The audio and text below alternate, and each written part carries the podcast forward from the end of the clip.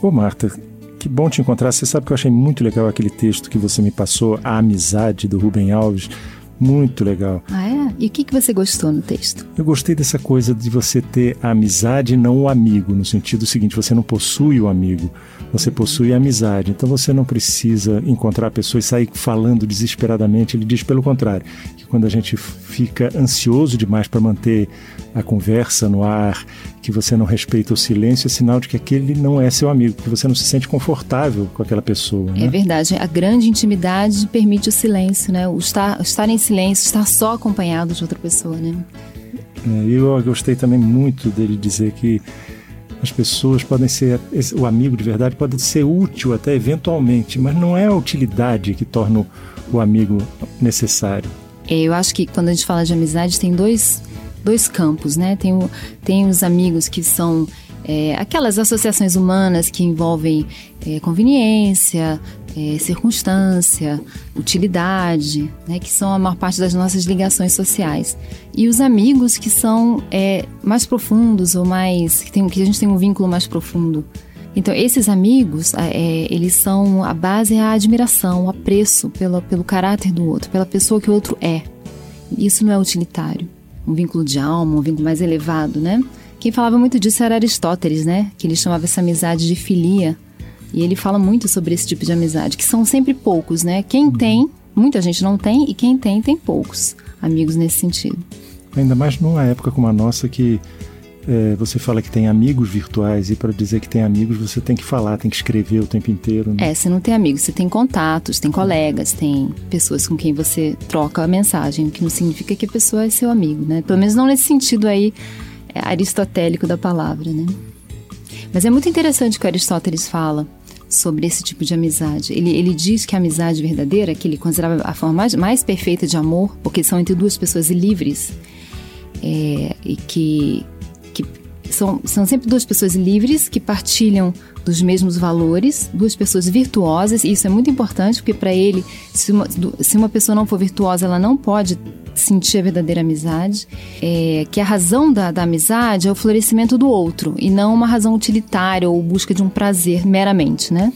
Embora, claro, que na amizade tenha prazer, mas para ele, essa amizade mais elevada, ela visa o florescimento das pessoas. Você vê, mais de dois mil anos e você tem a mesma preocupação de mostrar que a amizade e utilidade não são coincidentes. Pode até haver um, um momento em que você a amizade seja útil por algum sentido, mas, mas não... você sabe que Aristóteles ele dizia que essa amizade mais profunda ela é muito útil, só ah. que ela é útil para coisas mais profundas. Então ele fala que a grande vantagem de ter amigos, assim, de ter filia, é que a, a, o amigo ele, ele aumenta a sua autoestima, a estima uhum. por você mesmo, ele contribui para o seu autoconhecimento e ele faz com que você se mantenha mais no trilho dos seus, dos seus valores, porque o amigo é sempre alguém que partilha de valores em comum. Né? Agora, eu acho, sabe, Humberto, que uma coisa, duas coisas me chamam muita atenção na questão da amizade. Uma é que um, é a qualidade da comunicação. Quando você está com uma pessoa que tem uma amizade bem profunda, a comunicação ela flui, né? Uhum.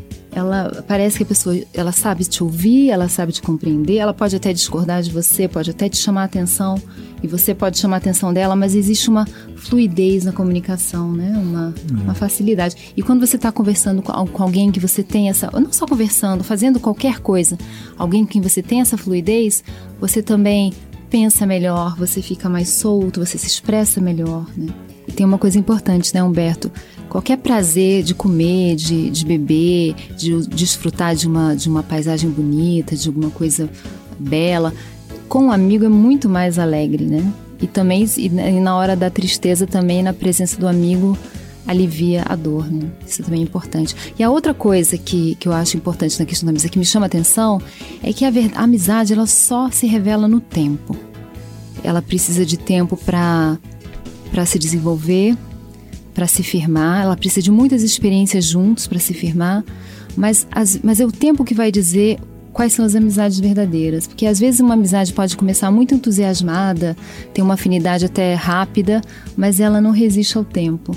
E outras vão se consolidando e vão, e vão, vão surgindo, né? Vão, a amizade, ela aparece no tempo. É. Aliás, uma coisa muito importante da amizade essa amizade mais profunda, é a gente tende a ser amigo de uma pessoa que valoriza, que entende o valor que a gente dá para certas coisas. Eu acho que isso é um ponto muito importante.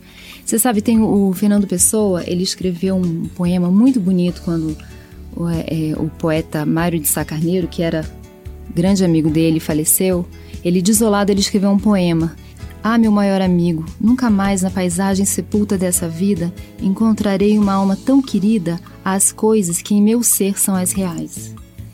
Né? Os dois eram poetas, eles partilhavam da poesia, de interesses em comum, de sensibilidade parecida.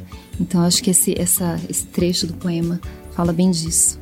É, e tem só uma coisa final e talvez no fundo seja a mais importante de todas, né? Todo mundo quer um amigo, porque todo mundo quer aliviar a solidão que a gente tem na vida. É, e o amigo ele tá é, fora das obrigações, das cobranças que outras relações às vezes trazem. Então é todo mundo que esse aconchego do amigo, né, para poder se expressar e para estar tá junto. E aquele poema do Fernando Pessoa, ele termina falando disso. Ele fala assim: Porque há em nós, por mais que consigamos ser nós mesmos a sós sem nostalgia, um desejo de termos companhia, um amigo enorme que a falar amamos. Não, e é ótimo para a gente encerrar aqui porque chegou no meu andar. Tchau, Marta. Tchau. Você ouviu Conversa de Elevador com Humberto Martins e a psicóloga Marta Vieira.